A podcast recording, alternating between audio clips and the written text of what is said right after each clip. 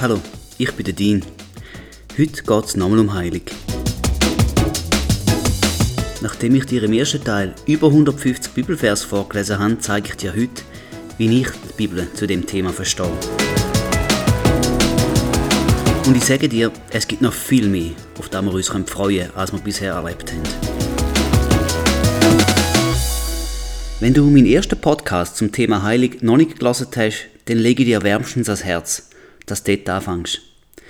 Denn heilig ist ein Thema, wo die Meinungen stark auseinandergehen. Und darum ist es viel wichtiger, direkt die Bibel hineinzulassen oder zu lesen, als die Meinungen von anderen zu lernen. Im ersten Teil habe ich mich darum bemüht, möglichst neutral zu sein und direkt aus der Bibel heraus die Vers rauszunehmen, die heilig betreffen.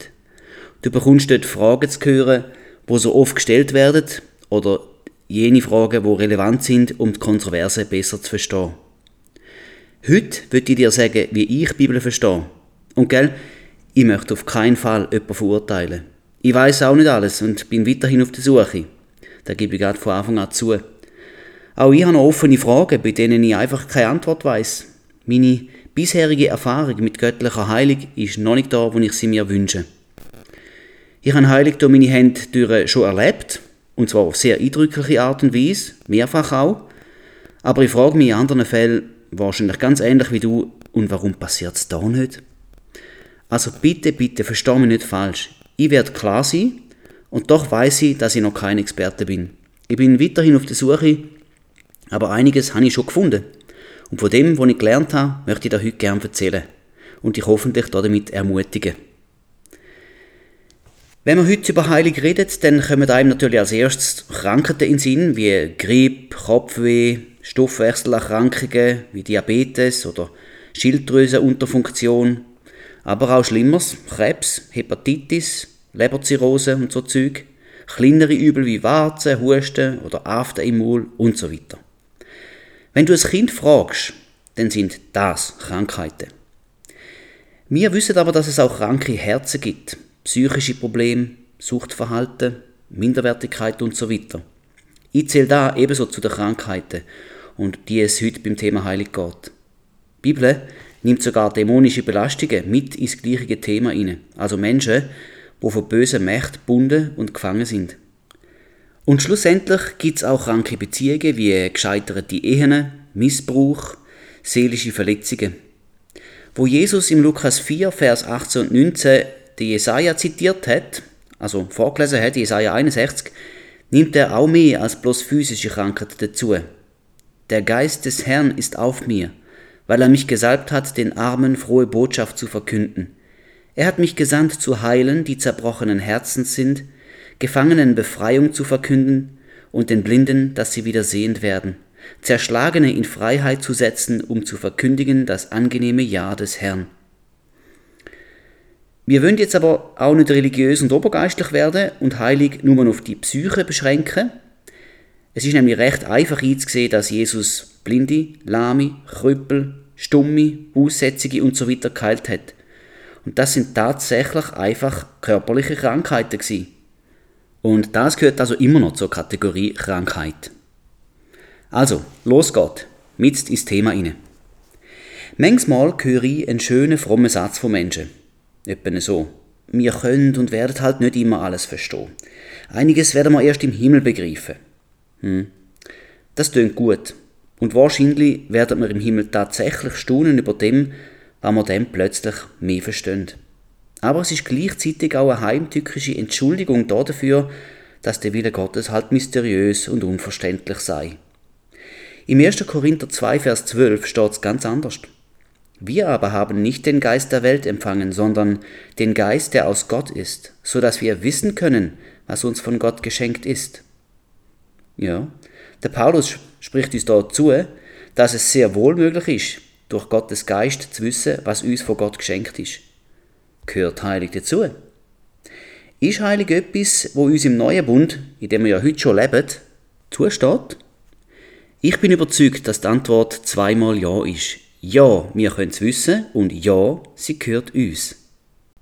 Schau, auf die Frage, ob Gott heilen kann, wird sicher jeder ernsthafte Christ mit Ja antworten.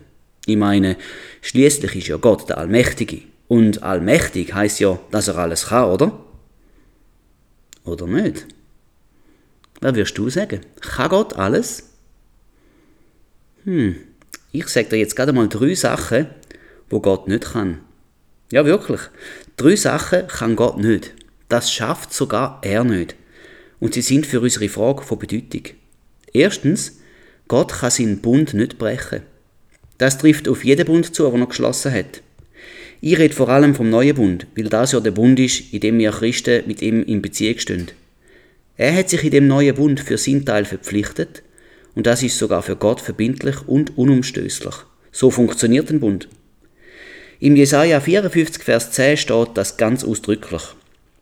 Denn die Berge mögen weichen und die Hügel wanken, aber meine Gnade wird nicht von dir weichen und mein Friedensbund nicht wanken, spricht der Herr, dein Erbarmer. Zweitens, Gott kann sich nicht ändern. Das heißt, er wird seiner Natur treu bleiben. Das ist sogar so, wenn du ihn im Alten und im Neuen Testament vergleichst und studierst. Gott ist und bleibt der gleiche. In Malachi 3, Vers 6, letztes Buch vom Alten Testament, sagt Gott unmissverständlich, denn ich, der Herr, verändere mich nicht, deshalb seid ihr, die Kinder Jakobs, nicht zugrunde gegangen. Ja du, die Kinder von Israel, oder von Jakob da in dem Vers, haben in der Tat so viel Mist gebaut, dass der Herr sie wie andere Völker hätte können vertilgen. Aber weil Gott treu ist, lebt Israel auch heute noch. Und im Neuen Testament tut der Hebräerbrief klipp und klar festhalten, im Hebräer 13, Vers 8. Jesus Christus ist derselbe gestern und heute und auch in Ewigkeit. Genau, Amen. Und falls noch einen brauchst zu dem Punkt, kannst du selber nachlesen, im Jakobus 1, Vers 17 steht das gleiche nochmal. Und das dritte, wo Gott nicht kann, Gott kann nicht lügen. Das wird er niemals tun. Du kannst das indirekt schon im neunten Gebot erkennen. Du sollst kein falsches Zeugnis reden. Aber auch im Titus 1, Vers 20 ist es da mit einem Nebensatz ganz deutlich. Da, da, da, da, dass Gott, der nicht lügen kann und so weiter und so fort. Wir können uns also sicher sein. Wenn Gott etwas sagt, dann ist es auch so, dann meint er es auch so. Er lügt uns nicht an auf Gott ist absolut Verlass. Okay, nochmal. Gott bricht also seinen Bund nicht, er verändert sich nicht, sondern bleibt er gleich und Gott lügt nicht. Ich schätze einmal, bis dahin bist du mit mir einer Meinung. Wenn sich jetzt Gott im 2. Mose 15, Vers 26 als Yahweh Rapha vorstellt, wörtlich und übersetzt ist das, ich bin der Herr, dein Arzt, dann lügt er nicht. Und er ist es bis heute, weil er sich nicht verändert. Gott mit Namen Yahweh Rapha, er ist dein Arzt. Wenn er das so sagt, dann meint er es auch so. Stellen wir uns das mal ein bisschen bildlich vor. In deinem Haus wohnt ein Arzt, ein Doktor. Da ist gut zu wissen. Denn wenn da mal etwas falsch läuft und du krank wirst, dann ist der Arzt ja gerade schon bei dir. Er weiß genau, wie heilen geht, er kann das und du darfst aufschnaufen. Er ist ja eben dein Arzt. Andere Übersetzungen sagen an der gleichen Stelle, ich bin der Herr, der dich heilt. Ganz genau, das passt zu einem Arzt, wo alles kann. Stellt sich nur die Frage, wenn er es kann und bei mir ist, will er das auch? Ich will dir vier Gründe geben, die mich zur Überzeugung führen, dass er das selbstverständlich will. Erstens. In Matthäus 8 fragt ein Aussätzige der Herr Jesus, ob er ihn würde heilen. Und schau, was Jesus ihm sagt. Matthäus 8, Vers 1 bis 3. Als er aber von dem Berg herabstieg, folgte ihm eine große Volksmenge nach. Und siehe, ein Aussätziger kam, fiel vor ihm nieder und sprach, Herr, wenn du willst, kannst du mich reinigen. Und Jesus streckte die Hand aus, rührte ihn an und sprach, Ich will, sei gereinigt. Und sogleich wurde er von seinem Aussatz rein. Das sagt Jesus übrigens auch zu anderen, zum Beispiel dem römischen Hauptmann, wo um Gesundheit von seinem Knecht bittet. Das steht auch in Matthäus 8. Zweitens, wenn wir auf den Dienst Jesu im Allgemeinen schauen, erkennen wir, dass er zu seinen Lebzeiten auf Erde alle und jede geheilt hat, wo bei ihm darum gebeten hat. Es gibt so viele Stellen, wo das belegen, die kann ich da gar nicht alle zitieren, aber ich habe es ja im ersten Podcast aufgeführt. Eine wird ich aber hier jetzt bringen, nämlich Apostelgeschichte 10, 38. Da wird nämlich das Leben von Jesus zusammengefasst, von Petrus in einem Satz. Wir sind mit in einer Aussage und er sagt dann, da, da, da, da, wie Gott Jesus von Nazareth mit heiligem Geist und Kraft gesalbt hat und wie dieser umherzog und Gutes tat und alle heilte, die vom Teufel überwältigt waren, denn Gott war mit ihm. Jesus hat nie jemandem einen Korb gegeben, wo bei ihm um Heilig gebeten hat. Ja, er hat sogar solche geheilt, die nicht einmal darum gebeten haben. Zum Beispiel der Lami am Teich von Bethesda. Und mit dem hat er seinen Willen in Bezug auf Heilig klar kommuniziert. Drittens. Im 1. Timotheus 2, Vers 4 lesen wir, welcher, also gemeint ist Gott, welcher will, dass alle Menschen gerettet werden und zur Erkenntnis der Wahrheit kommen. Das Wort dort gerettet ist im griechischen Urtext sozo. Und das Wort wird ebenso für geheilt verwendet wie für gerettet. Errettung durch das Opfer von Jesus am Kreuz beinhaltet sowohl Sündenvergebung wie auch Heilig. Das habe ich in meinem Podcast zu Errettung und Sozo ausführlicher erklärt. Es ist also korrekt, wenn wir den Vers aus dem 1. Timotheus so lesen. Gott will, dass alle Menschen geheilt werden, denn das gehört mit zum Rettungspaket von Jesus. Die zwei Sachen, Vergebung und Heilung, die kannst du gar nicht trennen, weil sie gehören zusammen. Gott hat sie zusammengebunden. Und viertens, der vierte Grund für sein sichere Willen ist ein naturwissenschaftlicher Grund. Vielleicht gefällt dir der auch noch. Es ist dein Immunsystem. Jeder Mensch ist damit ausgestattet. Es funktioniert sehr gut und macht sich insofern bemerkbar, dass, wenn du zum Beispiel den Pfnüssel hast, dass du wieder gesund wirst. Das körpereigene Immunsystem bekämpft Krankheit effizient. Der Schöpfer hat uns also die Fähigkeit, gegen Krankheit zu kämpfen, mitgegeben. Und weil er ja alles gut gemacht hat, der Mensch sogar sehr gut, will Gott auch im rein Natürlichen, dass wir gesund sind. Hm.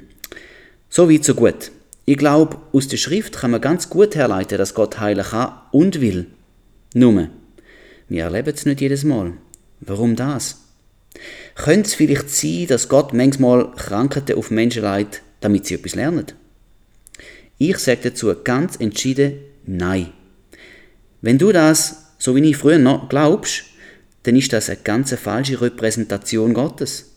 Sollte der gute Gott tatsächlich so etwas Böses wie Krankheit auf seine geliebten Kinder legen? Würdest du das tun mit deinen Kindern? Für alle, die denken, Momol, das hat er im Alten Testament gemacht. Okay, ein bisschen Geduld noch, ich gehe gerade noch darauf ein. Aber das Wichtigere zuerst. Wie stellt sich denn Gott in der Bibel vor? Im Jakobus 1, Vers 17 steht, jede gute Gabe und jedes vollkommene Geschenk kommt von oben herab, von dem Vater der Lichter, bei dem keine Veränderung ist, noch ein Schatten infolge von Wechsel.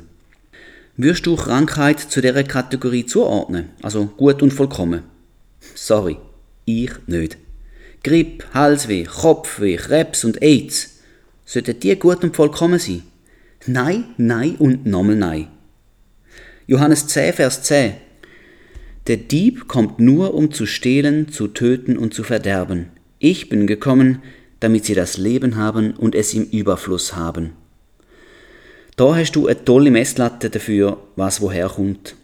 Passt Krankheit eher da zu einem Leben im Überfluss oder doch eher in die Kategorie Stellen, Töten und Verderben? Also für mich ist das so nicht klar. Immer, wo ich krank war, hat mich Krankheit bestohlen. Ich musste nämlich im Bett bleiben, das ist langweilig. Ich durfte nicht raus spielen, habe meine Freunde nicht treffen, Manche Krankheiten bedrohen das Leben sogar ernsthaft. Krebs, Diabetes, Lungenentzündung im Alter. Da ist dann der Tod nicht weit. Und darum, Krankheit ist der Tod, einfach auf Raten. Und Krankheit verdirbt auch. Sie verdirbt auch die gute Laune, sie verdirbt auch schöne Pläne, sie verdirbt auch die Lebensarbeit und so weiter.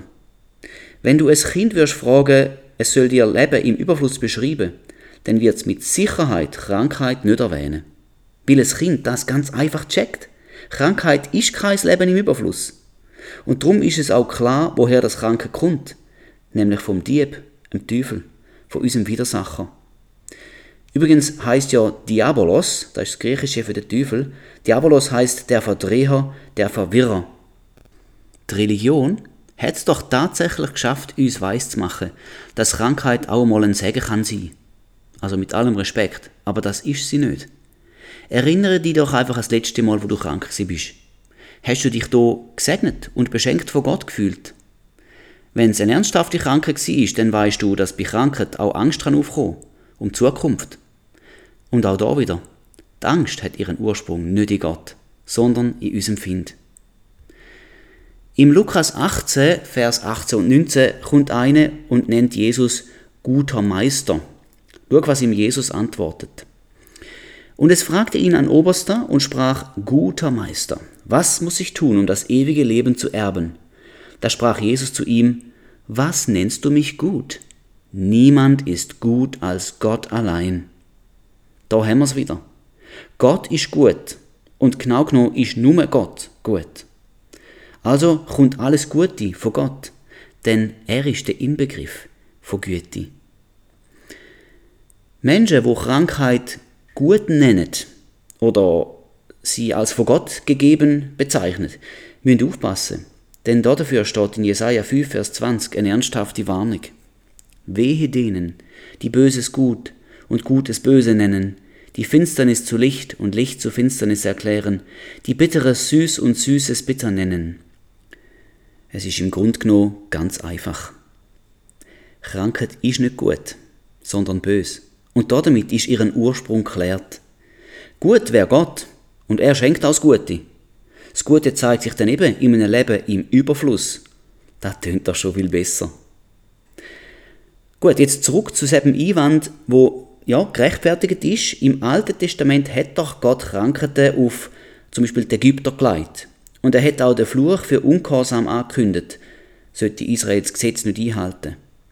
Das eine kannst du im 2. Mose in den Kapitel 7 bis 12 nachlesen. Dort findest du die zehn Plagen, wo Gott auf die Ägypter geleitet hat. Zum Beispiel sind Geschwür und eine Tierseuche dabei. Im 5. Mose 28 kannst du den Fluch für Ungehorsam nachlesen.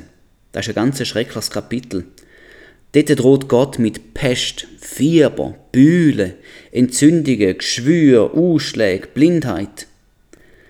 Wenn man die Stelle mit dem wunderbaren Namen Gottes, Yahweh Rapha, aus dem 2. Mose 15, Vers 26 genauer anschaut, dann steht dort etwas noch mehr, und zwar, komplett heißt es so, und er sprach, wenn du der Stimme des Herrn deines Gottes eifrig gehorchen wirst und tust, was vor ihm recht ist, und seine Gebote zu Ohren fasst und alle seine Satzungen hältst, so will ich keine der Krankheiten auf dich legen, die ich auf Ägypten gelegt habe, denn ich bin der Herr, dein Arzt.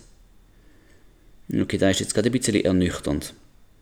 An die Verheißung, dass Gott der Arzt ist, sind ja auch Bedingungen geknüpft. Und zwar hat das Volk nicht weniger als gär alle Satzungen, sprich das ganze Gesetz müssen einhalten. Und nur dann würde Gott eben keine Krankheiten auf Israel legen, so wie er sie auf die Ägypter geleitet hat.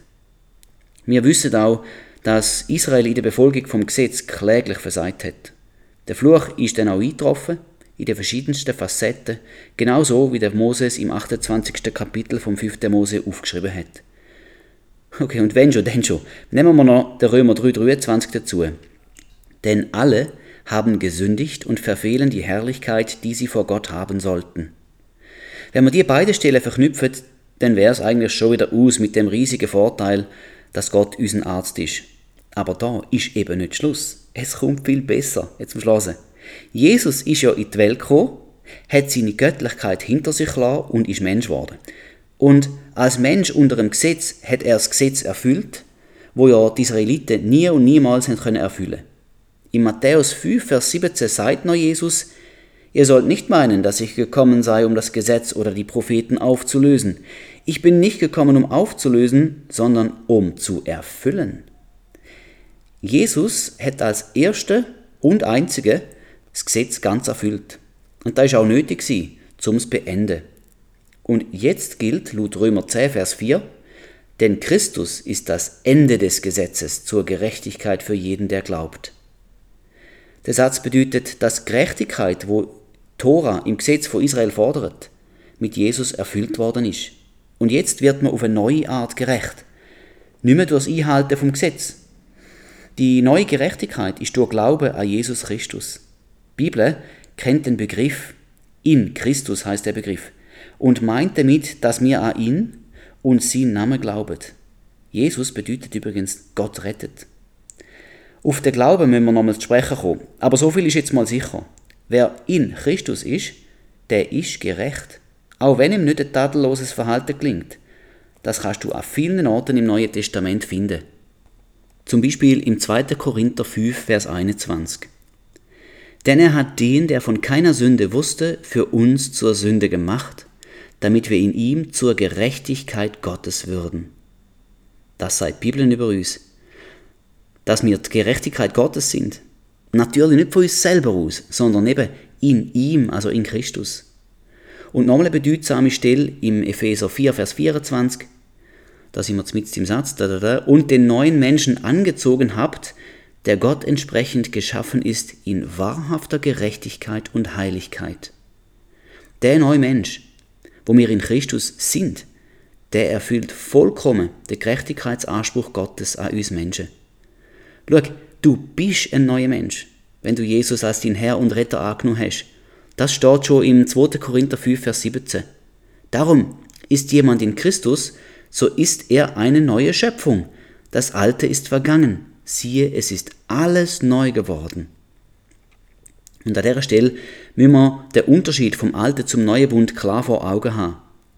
Während Gott im Alten Bund Straf und Gericht für Ungehorsam androht hat, hätte er den Fluch auch müssen über Israel bringen, denn eben, er lügt ja auch nicht. Was er sagt, das kommt. Im Neuen Bund dagegen, wo mit dem Tod und der Auferstehung von Jesus angefangen hat, gilt etwas Neues, was Gott schon im Alten Testament großartig vorangekündigt hat. Und das ist eine von meinen Lieblingsstellen, Jesaja 53, Verse 4 und 5. Für wahr, er hat unsere Krankheit getragen und unsere Schmerzen auf sich geladen. Wir aber hielten ihn für bestraft, von Gott geschlagen und niedergebeugt.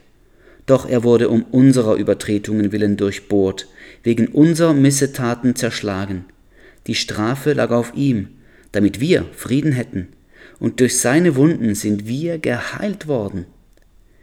Die Stelle in der Bibel ist so zentral und wichtig, ich empfehle dir, dass du sie auswendig dir merkst. Wir finden drin beide Teile von unserer Errettung. Vergebung und Heilung. Wir sehen für unseren Zusammenhang aber auch, dass die Strafe für unsere Schuld auf ihm gelegen ist. Und damit wir es auch wirklich fassen können, steht es im Vers 6 gerade nochmal. Der Herr warf unser aller Schuld auf ihn. Im Vers 8, wegen der Übertretung meines Volkes hat ihn Strafe getroffen. Und im Vers 10, aber dem Herrn gefiel es, ihn zu zerschlagen. Er ließ ihn leiden, anstatt die und mich. Und im Vers 11, durch seine Erkenntnis wird mein Knecht, der Gerechte, viele gerecht machen und ihre Sünden wird er tragen. Wow! Das ist ca. 700 Jahre vor Christus aufgeschrieben worden und beschreibt das stellvertretende Opfer von Jesus für uns treffgenau. Dadurch, dass Jesus unsere Strafe büßt hat, haben wir jetzt Frieden. Das geht so im Reich Gottes. Für uns ist das undenkbar, aber im Reich Gottes funktioniert es eben genau so. Auf Schuld und Sünd steht der Tod. Steht übrigens im Römer 6, 23. Der Sünder muss sterben, oder aber es kann jemand stellvertretend für ihn sterben. Das ist ja auch der Sinn vom Opfersystem im Alten Bund.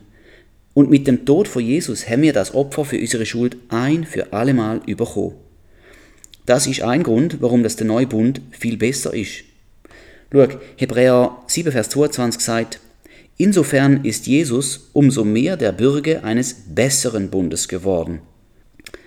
Siehst der neue Bund, der, der ist besser. Das habe ich nicht selber erfunden. Und es ist ja auch offensichtlich, statt dass ich muss sterben, denn auch ich habe mich verfehlt, hat jetzt Jesus die Strafe erlitten, ist zerschlagen und durchbohrt worden, damit ich jetzt Frieden hätte. Das ist ein ganz guter Tausch für mich und für dich. Im Römer 5.1 steht das ganz deutlich. Da wir nun aus Glauben gerechtfertigt sind, so haben wir Frieden mit Gott durch unseren Herrn Jesus Christus. In anderen Worten, Gott ist nicht mehr zornig auf uns. Was zwischen uns gestanden ist, Zünd, ist verschwunden. Dank Jesus.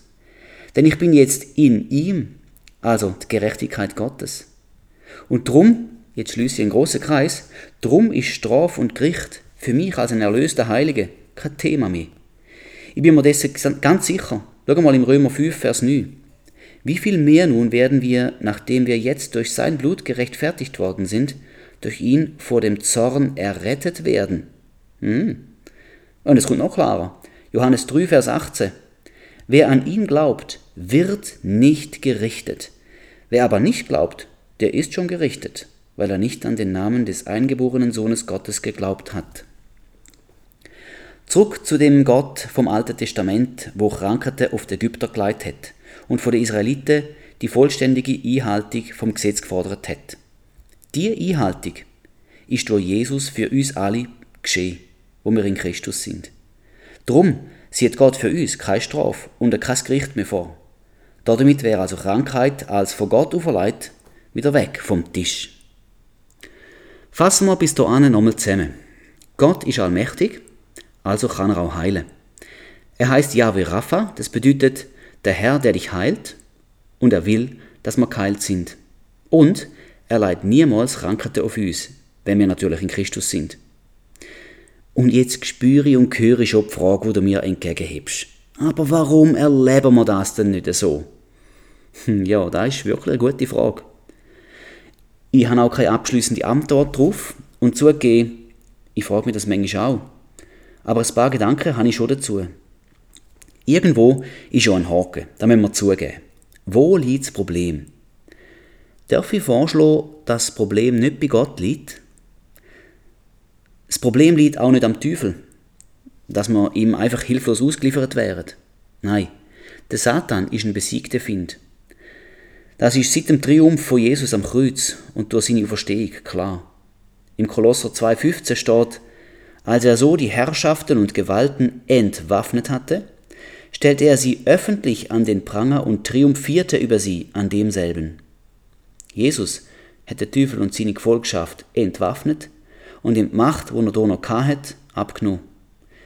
Bevor Jesus zum Vater zurückgegangen ist, hat er noch in Matthäus 28, 18 und 19 gesagt, und Jesus trat herzu, redete mit ihnen und sprach, Mir ist gegeben alle Macht im Himmel und auf Erden. So geht nun hin und so weiter. Jesus hat heute alle Macht. Und er lebt in uns. Das ist eine gute Nachricht. Also agieren wir aus seiner Autorität heraus und damit ist der Find auch für uns wirkungslos. Der Teufel ist also auch nicht unser Problem. Gut, dann wären da nur noch wir Menschen. Und ich sehe eigentlich da die einzige Möglichkeit. Wir sind wohl, das Problem. Und ich weiß schon, dass ich an dieser Stelle sehr vorsichtig muss sein. Es liebt ja kein Mensch, wenn ein anderer zu einem sagt, dass er das Problem sei. Das habe ich auch nicht gern. Aber schau, ich bin jetzt 46 Jahre alt. Und im Glauben bin ich nicht dort, wo ich gern wäre. Oder ich habe auch noch nicht alles, was die Bibel mir verspricht. Wenn ich jetzt denken würde, ich wünsche mir andere Resultate, aber ich bleibe jetzt einfach bei dem, was ich bis dahin gemacht und geglaubt habe. Da wäre doch gesponnen. Scheinbar ist es ein Zitat von Albert Einstein. Die Definition von Wahnsinn ist, immer wieder das Gleiche zu tun und andere Ergebnisse zu erwarten. Das stimmt wirklich. Ich persönlich bin motiviert, mich selber zu hinterfragen, wenn ich Aussicht auf bessere Resultate habe. Ich sehe verschiedene Ursachen für mangelnde Ergebnisse zum Thema Heilung. Erstens Du lebst ungesund. Von lauter geistlichen Ursachen und Gründen vergessen wir manchmal die natürlichen. Unser Körper ist ein Teil dieser Welt. Und er wird auch da bleiben. Im Himmel bekommen wir dann schon einen neuen über. Aber wenn du rauchst, übergewichtig bist, dich nicht bewegst und nur sitzt, viel Süßes isst und trinkst und dich von Pommes und Fastfood und Chips ernährst, dann musst du dich eigentlich nicht wundern, wenn das dein Körper irgendwann nicht mehr so mitmacht. Schau, ich sehe es so. Der Körper ist so ein wie ein Auto. Du kannst es pflegen und sorgfältig damit sein, dann hebt es länger. Wenn es aber verruchst, dann ist es bald kaputt. Also ganz trivial. Iss gesund, beweg dich, acht auf deine Hygiene, leb nicht im Stress und schlaf genug und mach keine Dummheiten. Ein anderer Grund, Nummer zwei, warum dass wir mangelnde Ergebnisse im Thema Heilig haben, lebst du in Sünd. Aus der Geschichte der Menschen wissen wir, Sünd hat zum Tod geführt. Im Neuen Bund sind wir erlöst von der Macht der Sünde.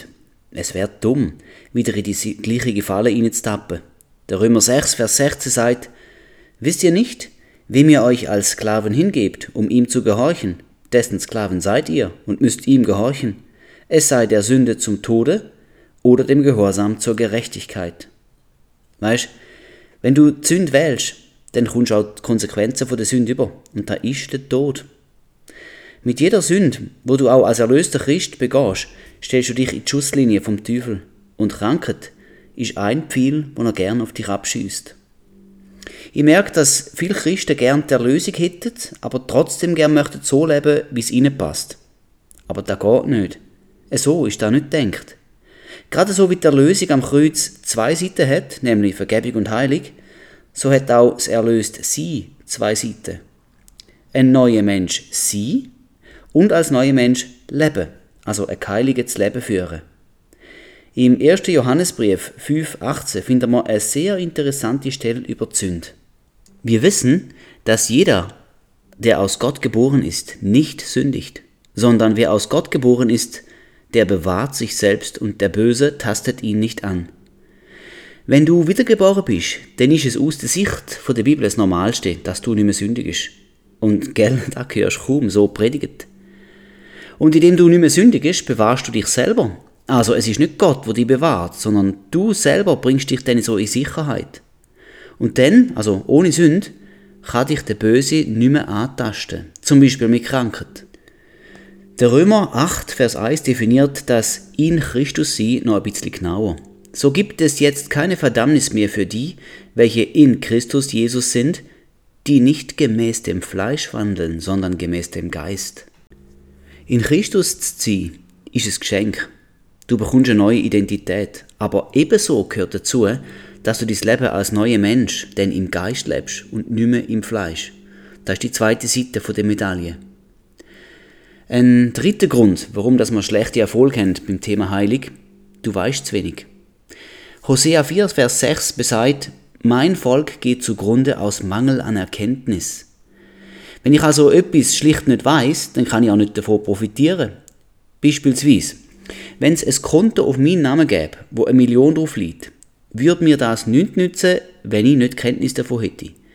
Ich könnte arm sterben, obwohl ich reich wäre. Etwa so oder ähnlich ist es auch mit der Heilung. Wer nicht weiß, was ihm im neuen Bund zusteht, dass Heilig Teil vom vollbrachten Erlösungswerk am Kreuz ist, der geht auch leer aus. Das Problem vom Nicht-Wissen, das kannst du ganz einfach lösen. Lies die Bibel. Bitte, lies die Bibel. Lies sie täglich. Und nicht bloß den Tagesvers. Studier sie. Lern sie. Mach sie dir zu eigen. Da steht alles drin, was für unser Leben relevant ist. Hoffentlich hast du auch durch den Podcast einiges gelernt, wo dich im Thema Heilig weiterbringt. Ein vierter Grund für Misserfolg bei Heilig. Du sagst dummes Zeug. Weißt, es gibt so viele Floskeln, wo man gedankenlos daher sagt. Zum Beispiel, ja, jetzt bin ich halt schon über 40, da ist man nicht mehr so jung und fit. Oder man sagt, mein Husten, mein Krebs. Oder ich habe Corona noch nicht gehabt. Alle solchen Aussagen suggerieren, dass Krankheit auf uns kommt, bleibt oder zu uns gehört. So etwas sollte man nicht aussprechen. Sprüch 18, Vers 20 und 21 sagt, an der Frucht seines Mundes sättigt sich der Mensch, am Ertrag seiner Lippen ist er sich satt. Tod und Leben steht in der Gewalt der Zunge, und wer sie liebt, der wird ihre Frucht essen. Was du aussprichst, das wirst auch haben, sagt eigentlich der Vers. Wort haben ungeheure Kraft. Darum sollten wir die richtigen Worte aussprechen über uns und kein Fluch. Ein Beispiel dazu. Also ein positives. Ich bin geheilt worden durch seine Wunde. Er ist für mich zum Fluch geworden. Also akzeptiere ich den Fluch von der Krankheit nicht mehr auf mir. Die Strafe hat Gott auf ihn gelegt. Also muss ich keine mittragen. Dann ein fünfter Grund. Unglaube. Sorry, dass ich da jetzt bringe aber es ist einfach einer der Hauptgründe, wo der Herr selber anspricht. In Markus 9, Vers 23 sagt Jesus, Jesus aber sprach zu ihm, wenn du glauben kannst, alles ist möglich dem, der glaubt. Da trifft es schon mal auf den Punkt. Wenn du die Evangelien liest, wie oft sagt Jesus, es geschieht dir nach dem Glauben oder so ähnlich? Oder in seiner Heimat? Warum hat er dort nicht so viel Wunder können tun? Genau wegen dem Unglauben. Das steht übrigens in Markus 6, 5 und 6. Das Problem ist jetzt irgendwie ein bisschen komplexer. Was ist denn Glaube und wie könnte man darin wachsen? Der Hebräer 11.1 definiert Glaube super. Es ist aber der Glaube eine feste Zuversicht auf das, was man hofft, eine Überzeugung von Tatsachen, die man nicht sieht. Im Vers 6 steht dann, dass man ohne Glaube auch Gott nicht gefallen kann. Was du glaubst, das sieht man eben nicht. Oder noch nicht. Trotzdem bist du davon überzeugt. Du bist fest in deiner Zuversicht auf das, was du hoffst. Aber gesehen tust du es noch nicht. Da verstehe ich unter Glauben. Du hoffst auf Heilig, wo du noch nicht siehst. Und du bist so überzeugt, dass Gott es doch tun wird. Oder besser, er hat es am Kreuz schon tun, dort mal. Aus dem Römer 10, Vers 17 wissen wir auch, woher das der Glaube kommt. Demnach kommt der Glaube aus der Verkündigung, die Verkündigung aber durch Gottes Wort. Das Hören von Gottes Wort, durch die Verkündigung, ist die treibende Kraft von Glauben. Also auch da, lies die Bibel, lies sie und lies sie laut, dann hörst du es auch. Das Wort funktioniert wie ein Samen. Wenn du ihn in dein Herz sagst, dann wächst der Frucht, und zwar von selber. Jesus hat zum ungläubigen Thomas im Johannes 20, Vers 29 gesagt, Thomas, du glaubst, weil du mich gesehen hast. Glückselig sind die, nicht sehen und doch glauben. Es ist eine höhere Form von Glauben, wenn man glaubt, ohne etwas zu sehen. Und da passt dann wieder ganz gut zur Definition vom Glauben aus dem Hebräer 11, Vers 1. Wie ich vorhin schon gesagt habe, ich will niemand verurteilen. Ich kenne auch deine Situation gar nicht. Und auch ich habe noch Fragen, die offen sind und suche nach weiterer Erkenntnis. Aber in vielem ist die Schrift klar und deutlich. Die Gefahr, in der wir Menschen oft stehen, ist, dass wir das Problem lieber an einem anderen Ort sehen als bei uns selber. Dazu Adam und Eva sind ein gutes Beispiel dazu. Oder wir geben unserer erlebten Realität mehr Gewicht als der Wahrheit im Wort Gottes. Ich sage ja nicht, dass man Symptome sollten. Wenn du Kopfweh hast, dann spürst du das und du machst da, sagen wir, hoffentlich nichts vor. Das ist deine erlebte Realität. Es ist also tatsächlich real. Okay. Aber in der Bibel steht die Wahrheit. Ich habe mich entschieden, diese Wahrheit über meine erlebte Realität zu stellen. Und das verstehe ich unter Glauben. Ich glaube etwas, wo mir im Wort Gottes verheißen ist. Zum Beispiel, dass er meine Krankheit und Schmerzen auf sich geladen hat. Jesaja 53, Vers 4. Ich glaube das, obwohl ich das im Moment gar nicht sehe oder eben spüre, vielleicht in meinem Körper habe ich noch, habe ich noch Symptome. Wahrheit über Realität. Wenn du genauer anschaust, dann ist ja Jesus die Wahrheit. Johannes 14, Vers 6. Er, die Wahrheit, steht über allem. Und so soll es auch in meinem Leben sein. Eine interessante Feststellung ist, dass der Paulus, wo ja das halbe Neue Testament geschrieben hat, dass er, wo der neue Bund am genauesten beschrieben hat, nie von einer Krankheit bei ihm selber berichtet. Ich bin dem mal genau nachgegangen. In verschiedenen Berichten erzählt er ja, was er alles durchgemacht und erduldet hat. Das sind so die Listen mit Schiffbruch, Schläge, Steinigung und so weiter. Und interessanterweise ist nie eine Krankheit drunter. In keiner von den Aufzählungen. Da kannst du selber prüfen. Und ich finde das bezeichnend. Der Apostel, wo uns der neue Bund am genauesten erklärt, ist nicht krank gewesen. Wie Jesus übrigens auch. Er hätte das wohl am besten begriffen und auch angewendet. Okay, ich weiß, ich weiß. Du kennst vielleicht den Pfahl im Fleisch oder in anderen Übersetzungen, das heißt dann der Dorn oder der Stachel im Fleisch. Der kommt im 2. Korinther 12 vor. Aber lies nur das Kapitel, gerade vorne, das Kapitel 11. Dort liest du, was es war. Verfolgung und Bedrängnis. In der Sprache der Bibel sind Stacheln und Dornen auch genau da. Menschen, die einen verfolgen und bedrängen. Es gibt die Beispiele im 4. Mose 33, 55, im Josua 23, 13, im Richter 2, Vers 3 und im Hesekiel 28, 24. Gehen wir nachlesen. Dort sind es immer bedrängende Nachbarsvölker und nie Krankheiten. Oder vielleicht hast du jetzt auch gerade noch als Augenlider von Paulus denkt. Das steht aber leider auch nicht in der Bibel. Wenigstens nicht so, wie, jetzt, wie ich es jetzt gesagt habe. Wir lesen im Galater 4, Vers 15, dass Galater sich für den Paulus die Augen ausgerissen hätten und sie ihm gegeben hätten. Wenn du das jetzt im Zusammenhang mit dem Paulus seiner Reise in Galatien aus der Apostelgeschichte betrachtest, dann merkst du, dass er in Lystra gesteinigt worden ist und Lystra liegt in der Provinz Galatien. Wenn jemand Stein an den Kopf überkommt, dann tut das weh und es gibt Schwellungen. Hast du schon mal einen Boxer nach, nach einem Krampf angeschaut, wie der aufdunsen ist, vor allem im Gesicht? Etwa so, oder schlimmer, hat der Paulus wohl ausgesehen, wo er in Galatien war. Er wird kaum aus seinen Augen ausgesehen haben. Also ich denke, der Paulus ist wirklich tatsächlich nicht krank gewesen. Denn er berichtet nie davon und müsste es auch als Apostel vom Neuen Bund begriffen haben, was ihm alles gehört als Kind vom Neuen Bund. Eine Frage ist noch offen. Wie geht denn jetzt heilen? Wie kann ich eine Heilung für mich oder andere beanspruchen? So wie ich das jahrelang praktiziert habe, machen es wahrscheinlich die meisten. Nehme jetzt mal an. Jemand ist krank, wir empfinden Mitleid und wir beten zu Gott, dass er doch bitte, bitte heilen möge. Und dabei sind wir auch sorgfältig bedacht noch auf die Tatsache, dass ja er heilt und wir gar nicht können. Und so beten wir manchmal irgendwo in dieser Art, O Herr, wenn es dein Willen ist, dann bitten wir dich inständig, dass du die Person heilst. Du bist allmächtig und kannst alles und darum vertraut mir dir. Das tönt doch eigentlich ganz gut und fromm, ist aber komplett falsch. Schauen wir wieder in die Bibel, so sehen wir weder im Beispiel von Jesus, also wie er geheilt hat, noch in den Anweisungen von Jesus an die Jünger, dass sie um Heilung sollten bitten. Wir schauen es uns genau an.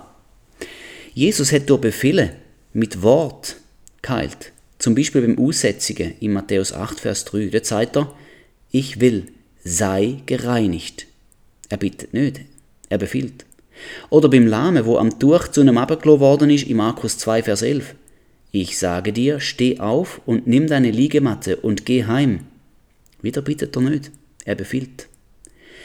Die Jünger haben es eben nachgemacht, zum Beispiel der Petrus zum Gelähmten beim Tempel in Apostelgeschichte 3, Vers 6. Silber und Gold habe ich nicht, was ich aber habe, das gebe ich dir. Im Namen Jesu Christi, des Nazareners, steh auf und geh umher. Ausrufezeichen. Die Praxis, wo der Petrus an Tag leitet, entspricht der Anweisung, wo Jesus seine Jünger in Matthäus 10 gegeben hat, Vers 1.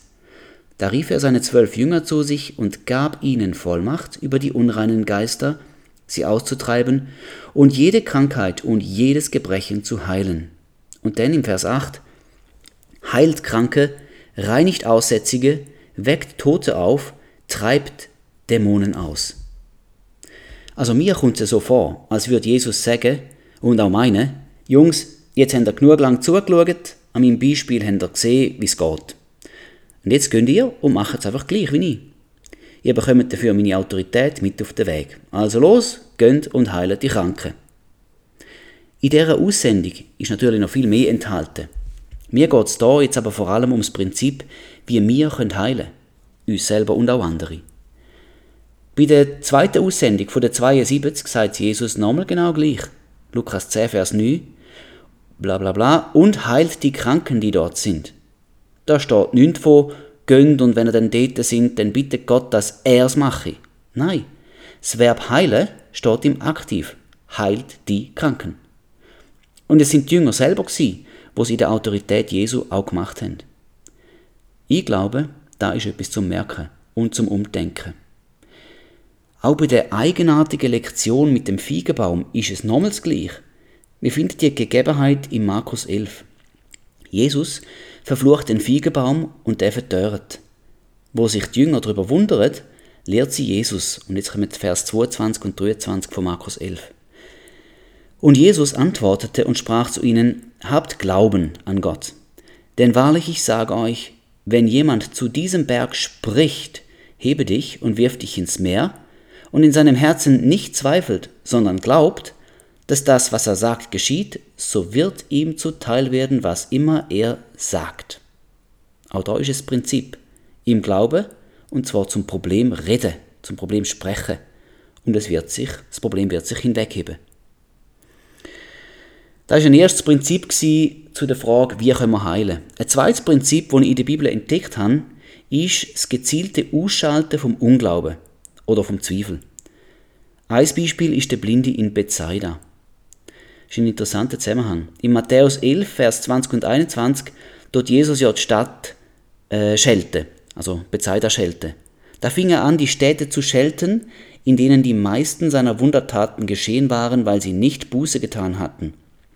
Wehe dir, Chorazin, wehe dir, Bethsaida, denn wenn in Tyrus und Zidon die Wundertaten geschehen wären, die bei euch geschehen sind, so hätten sie längst in Sack und Asche Buße getan. Jesus hat also viel Wunder in Bethsaida tun, und die Stadt hat kein Buß da, keine Umkehr, anhaltender Unglaube. Und in dem Bethsaida ist jetzt die nächste Gegebenheit. In Markus 8, 22 und 23 steht, und er kommt nach Bethsaida, und man bringt einen Blinden zu ihm und bittet ihn, dass er ihn anrühre. Und er nahm den Blinden bei der Hand und führte ihn vor das Dorf hinaus, spie ihm in die Augen, legte ihm die Hände auf und fragte ihn, ob er etwas sehe. Geschichte geht noch weiter, aber jetzt einmal so viel. Hey, warum nimmt Jesus der Blinde bei der Hand und führt ihn vors Dorf raus? Das ist doch komisch. Ich glaube, er hätte ihn aus der Atmosphäre vom Unglauben wegführen. Heilig geschieht immer im Umfeld von Glauben. Das haben wir ja vorhin schon mal gesehen. Und dort, wo Unglauben ist, dort passiert sie eben nicht. Das sehen wir zum Beispiel daran, dass Jesus die Hai kaum hat können Wunder tun. Das steht in Markus 6, Vers 5. Ein weiteres eindrückliches Beispiel dazu finden wir im Lukas 8, 51 bis 54, wo Jesus die tote Tochter vom Jairus zum Leben erweckt. Und als er in das Haus kam, ließ er niemand hineingehen als Petrus und Jakobus und Johannes sowie den Vater und die Mutter des Kindes. Sie weinten aber alle und beklagten sie. Er aber sprach, weint nicht, sie ist nicht gestorben, sondern sie schläft. Und sie lachten ihn aus, weil sie wussten, dass sie gestorben war. Er aber trieb sie alle hinaus und ergriff ihre Hand und rief, Kind, steh auf. Also eben, er ruft wieder, er spricht, stand auf. Aber ganz speziell ist jetzt an dieser Geschichte, der Fakt ist, das Mädchen ist tot gewesen. Alle haben das gewusst und haben trauert, eigentlich mit Recht. Aber Jesus wollte das Kind aufwecken. Und wir sehen da, wie er systematisch den Unglauben aus dem Totenzimmer entfernt. Nur seine nächsten drei Jünger, der engste Kreis, nimmt er mit. Und die Eltern vom Kind. Der zweite Satz tönt mir wie eine Erklärung. Er hat niemand ins Zimmer hineingelassen, weil sie brüllt und klagt haben, also weil sie weinten und klagten. Was eigentlich ganz verständlich ist, schaltet Jesus aus, denn das Brüllen und Klagen fördert nur den Unglauben. Auch redet Jesus nicht vom Tod, sondern nur von einem Schlaf. Das habe ich lange mega komisch gefunden, wenn das Mädchen, tot ist. Aber ich denke, es ist wieder das Gleiche. Auch in der Wortwahl ist also Jesus vorsichtig und er sagt nichts, wo einem Unglauben Raum gibt. Und so treibt er alle raus, damit im Zimmer nur noch die sind, wo glaubt haben, dass das Wunder auch passieren könnte. Und? Es passiert. Es geschieht. Einfach in einer Atmosphäre vom Glauben. Auch der Petrus macht es im Fall so, wo er, wo er die Tabitha von den Toten aufweckt. Zuerst schickt er alle aus dem Totenzimmer raus und schaut die tote Tabitha nicht einmal an. Dann dreht er sich um und weckt sie auf. Ich meinte, auch da das Prinzip zu erkennen. Ausschluss von allem Unglauben in Form von Personen und auch mit einem Blick auf Gott gerichtet und nicht auf die scheinbare Unmöglichkeit von einem Toten. Das letzte Beispiel hier von der Tabitha und dem Petrus kannst du selber in der Apostelgeschichte 9, 36 bis 41 nachlesen, wenn du magst. Aus diesen zwei bis drei Geschichten können wir lernen, dass wir uns mit Gleichgesinnten zusammentun sollten. Ich meine natürlich mit Menschen, die den Glauben an die Heilung mit dir teilen. Wenn in einer Gruppe eine bettet, oh Herr, wenn es dein Willen ist, bla bla bla, und sonst ist es dann auch gut, dann meine bringt da nicht viel. Matthäus 18, Vers 19 sagt, weiter sage ich euch, wenn zwei von euch auf Erden übereinkommen über irgendeine Sache, für die sie bitten wollen, so soll sie ihnen zuteil werden von meinem Vater im Himmel. Das Übereinstimmen in einer Sache ist beim Gebet wichtig. Also, zuerst übereinstimmen in der Sache, Vielleicht indem man zusammen lernt und proklamiert. Und dann beten und die Heilung einfordern, wo uns im neuen Bund gehört. Ein drittes Prinzip zu der Frage, wie geht denn Heilen, finde ich im 2. Korinther 10, Vers 3 bis 5.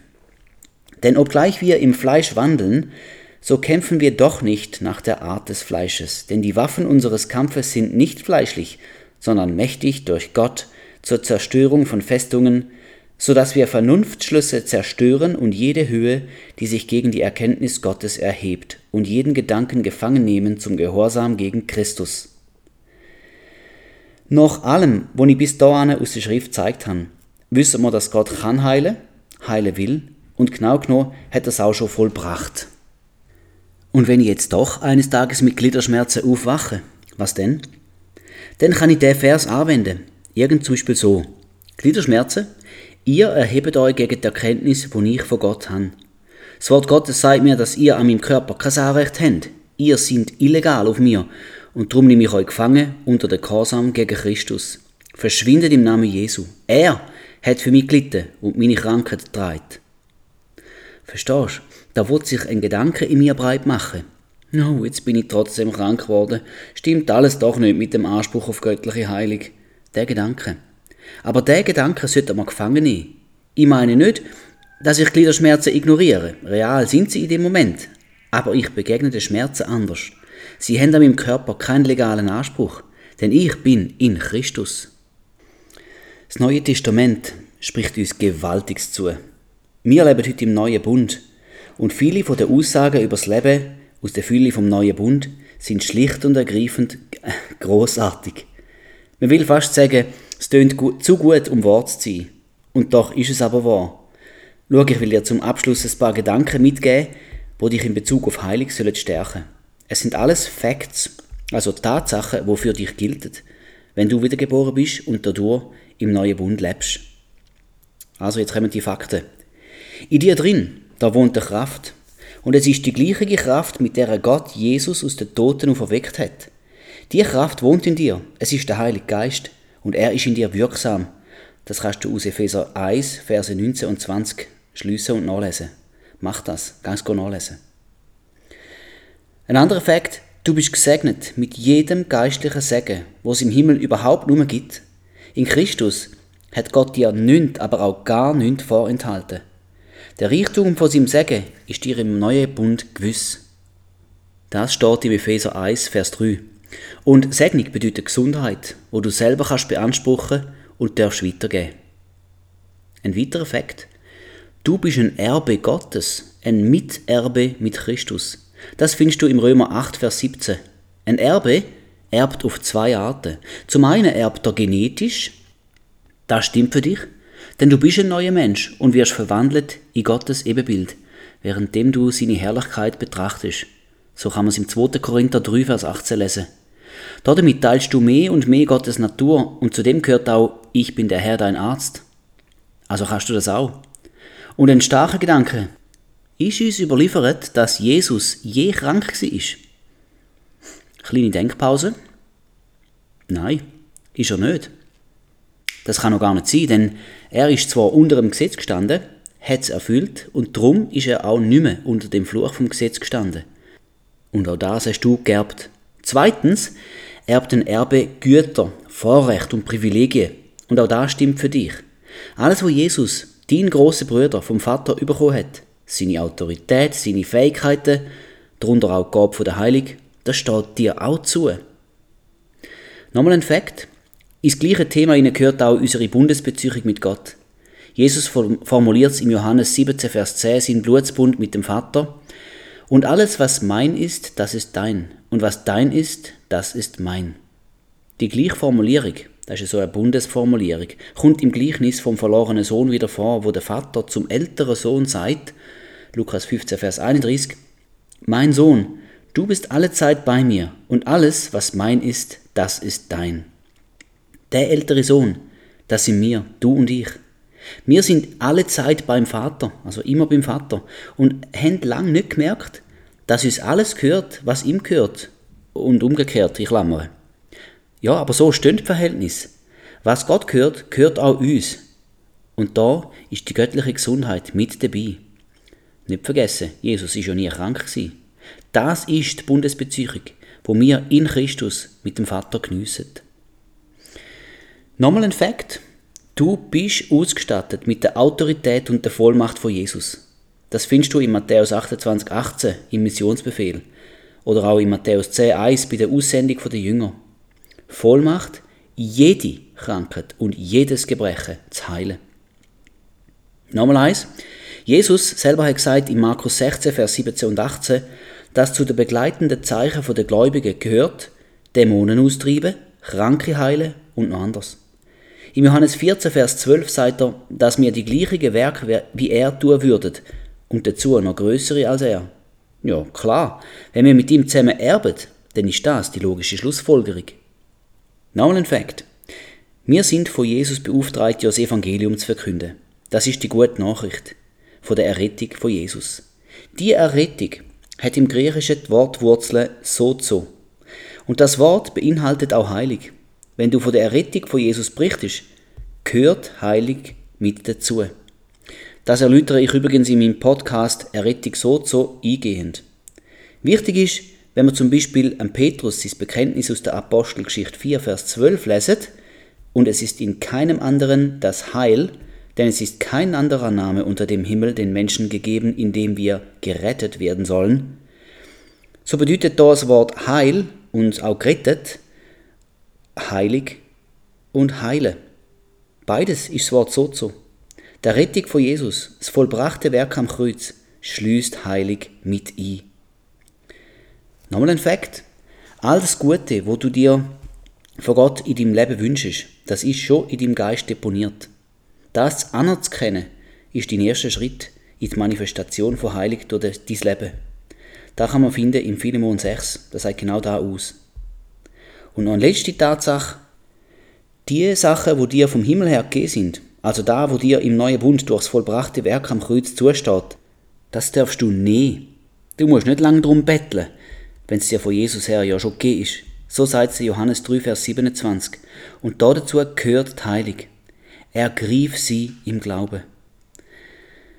Und wenn du wie so viel merkst, dass du das bis dahin noch nicht in dem Maß erlebst, wie die Bibel es sagt, dann will ich dich ermutigen, aufs Unsichtbare zu schauen, nicht aufs Sichtbare. Der Paulus sagt im 2. Korinther 4, Vers 18, da wir nicht auf das Sichtbare sehen, sondern auf das Unsichtbare. Denn was sichtbar ist, das ist zeitlich, was aber unsichtbar ist, das ist ewig. Genau da ist Glaube. Eine Überzeugung von Tatsachen, wo man noch nicht sieht, nach dem Hebräer 11,1. Ich möchte überziehen vom Standpunkt, wo sich durch die Wahrnehmung von unseren fünf Sinnen ergibt, zu einem neuen Standpunkt, wo sich auf Glauben gründet, wo du auf da schaust, was noch unsichtbar ist. Komm über. Hör auf, deine erlebte Realität zur Basis für deinen Glauben zu machen. So redet die Wissenschaft. Erst wenn man es beweisen kann, kann man es glauben. Aber bei Gott ist es umgekehrt. Erst wenn du es glaubst, kannst du es sehen. Mach den Schritt zum Glauben, wo du auf das vertraust, was der Bibel zusagt. Und dann wart, bis der Herr sein Wort durch dich bestätigt.